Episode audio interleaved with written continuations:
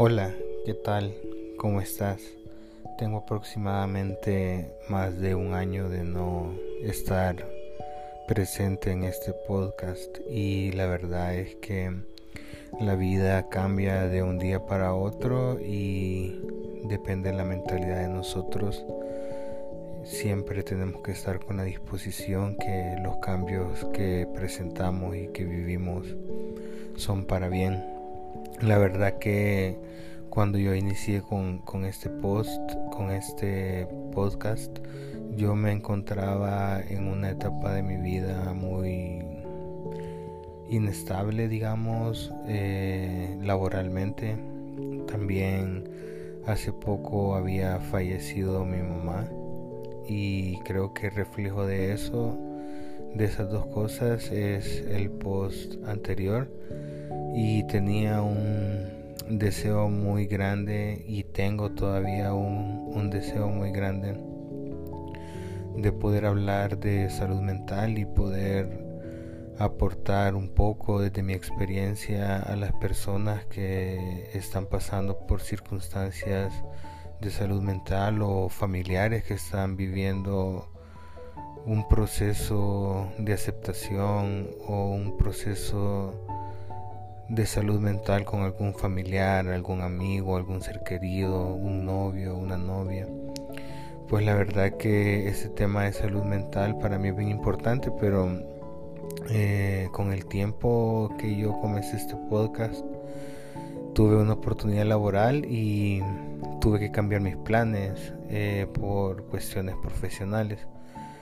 La verdad que mm, para mí mi trabajo profesional ha sido una parte muy importante de mi tratamiento en mi trastorno bipolar porque mm, yo hace aproximadamente 17 años comencé a producir audiovisuales y siempre llevé de la mano el tratamiento psiquiátrico y como un complemento yo sentía que la producción audiovisual me permitía poder realizar y, y, expresar lo que yo sentía. Era una herramienta y el día de hoy es una herramienta en la cual yo puedo apoyarme mucho y expresar lo que siento y compartirlo con las personas y tener un trabajo estable y un trabajo formal me ayuda mucho a poder también vivir esa terapia mía de hacer videos de una manera diferente. También me permite poder tener acceso a un sistema de salud que me provee de medicamentos y me da asistencia psiquiátrica periódicamente en el año, aproximadamente una vez cada tres meses o una vez cada cuatro meses visito a mi psiquiatra, que mm, fue el mismo psiquiatra que hizo mi tratamiento mm, privado, él es muy bueno y también trabaja en el sector público y fui muy afortunado en poder seguir mi tratamiento con él. Bueno, la verdad me siento muy contento de poder estar nuevamente aquí presente en este podcast. La verdad no sé a qué personas estoy llegando. Simplemente este espacio nació por un amigo que yo conocí que tenía, que tiene también, perdón, es diagnosticado o padece trastorno bipolar. Y al ver que él tenía este proyecto muy bonito, me motivó a también buscar eh, por medio de estos podcasts eh, una manera de expresarme. Quizás en estos días he tenido un poco el deseo de ser más ordenado y mi trabajo me ha permitido poder desarrollarme profesionalmente en mis proyectos de una manera muy diferente y estoy como deseando de nuevo volver a crear contenido de salud mental y me he ausentado por mucho tiempo, pero ahora en esta etapa que me encuentro tengo todo el deseo de ser más ordenado. Y algo que me ha ayudado mucho en ese aspecto es que mm, he dejado de consumir drogas y eso me ha ayudado a estar más estable y tomar mejores decisiones, a que mis estados de ánimo no cambien mucho. Yo consumía mucho marihuana y eso me hacía cambiar de estado de ánimo. O sea, cada rato, eh, cuando me drogaba estaba con un estado, un pensamiento diferente, eh, me daba insomnio, no podía dormir bien el siguiente día me levantaba un poco más acelerado, no, no podía como, como distinguir bien quizás mis episodios de, de manía o hipermanía. Y también aclarar que yo soy o yo tengo trastorno bipolar tipo 1. Esto es un dilema muy grande entre decir yo soy o yo tengo o yo padezco la verdad que yo me acostumbré a decir yo soy bipolar y es lo que me acostumbré a decir siempre, pero cada quien hace su cada quien lo manifiesta, manifiesta como se siente más cómodo. Hay gente que le incomoda que digan vos sos bipolar. Eh, yo simplemente fue algo que me acostumbré a decir pero más allá de, cómo se dice, es lo más importante creo que es cómo se vive, cómo se vive un diagnóstico, cómo se acepta un diagnóstico, cómo, la familia es un pilar fundamental para el desarrollo productivo de una persona que padece trastorno bipolar. Yo sí debo mencionar que mi familia fue un factor muy importante en mi proceso de aceptación, en el cual el día de hoy puedo decir que realmente estoy estable.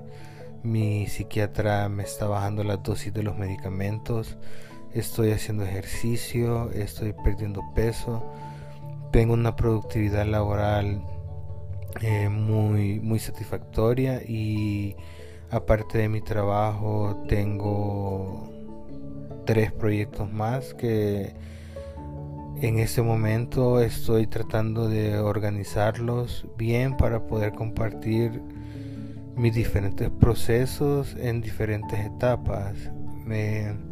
Tengo un canal en YouTube que pueden buscarlo que se llama Producciones Subconscientes en el cual hago contenido de realidad nacional e histórico de mi país, El Salvador.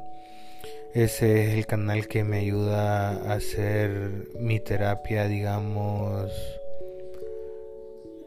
de expresar lo que siento, de expresar eh, lo que observo y la realidad de mi país.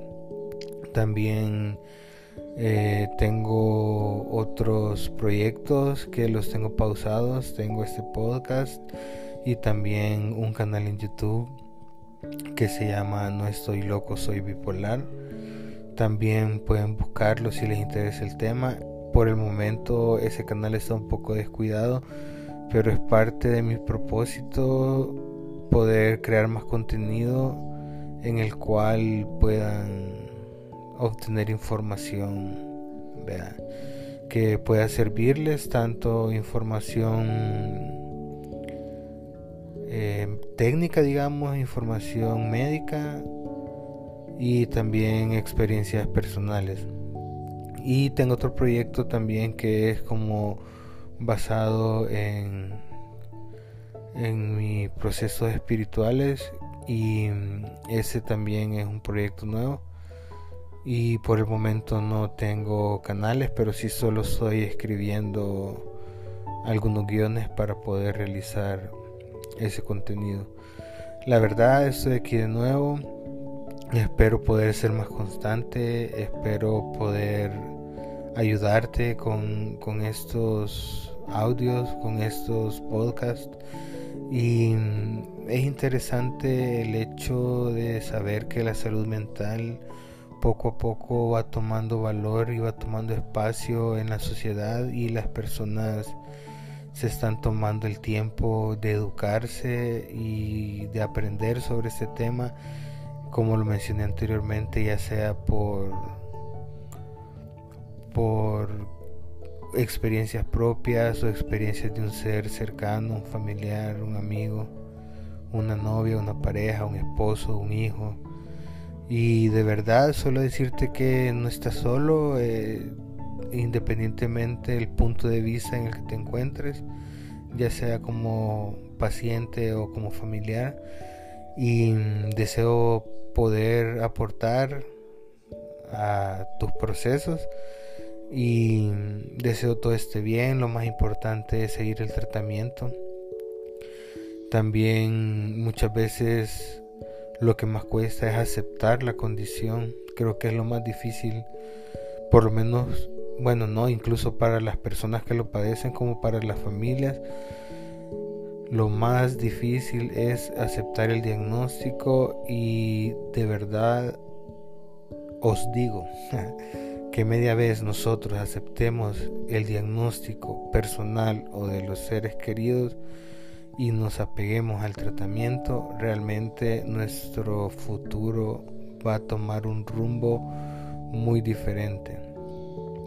Como repito, lo mío es un trastorno bipolar tipo 1, eso quiere decir que estoy más un poco más del lado de la manía y la hiperactividad, alucinaciones, psicosis, pero desde que dejé las drogas eso ha mejorado y también en ocasiones he sentido depresión y he sentido tristeza, que son dos cosas diferentes, pero lo que sí puedo decir es que aceptar el diagnóstico y aceptar que tenemos que someternos a un tratamiento es muy importante. Bueno, con eso me despido, espero poder estar por aquí pronto nuevamente y deseo pasen un feliz fin de año y que no nos pongamos metas inalcanzables y comencemos este año tratando de cumplir propósitos pequeños como levantarse una hora, como tender tu cama, como tomar más agua o comer más saludable. Deseo esté bien, un abrazo grande para todos ustedes y si has llegado hasta el final de este podcast te lo agradezco mucho y deseo de todo corazón tengas un buen año.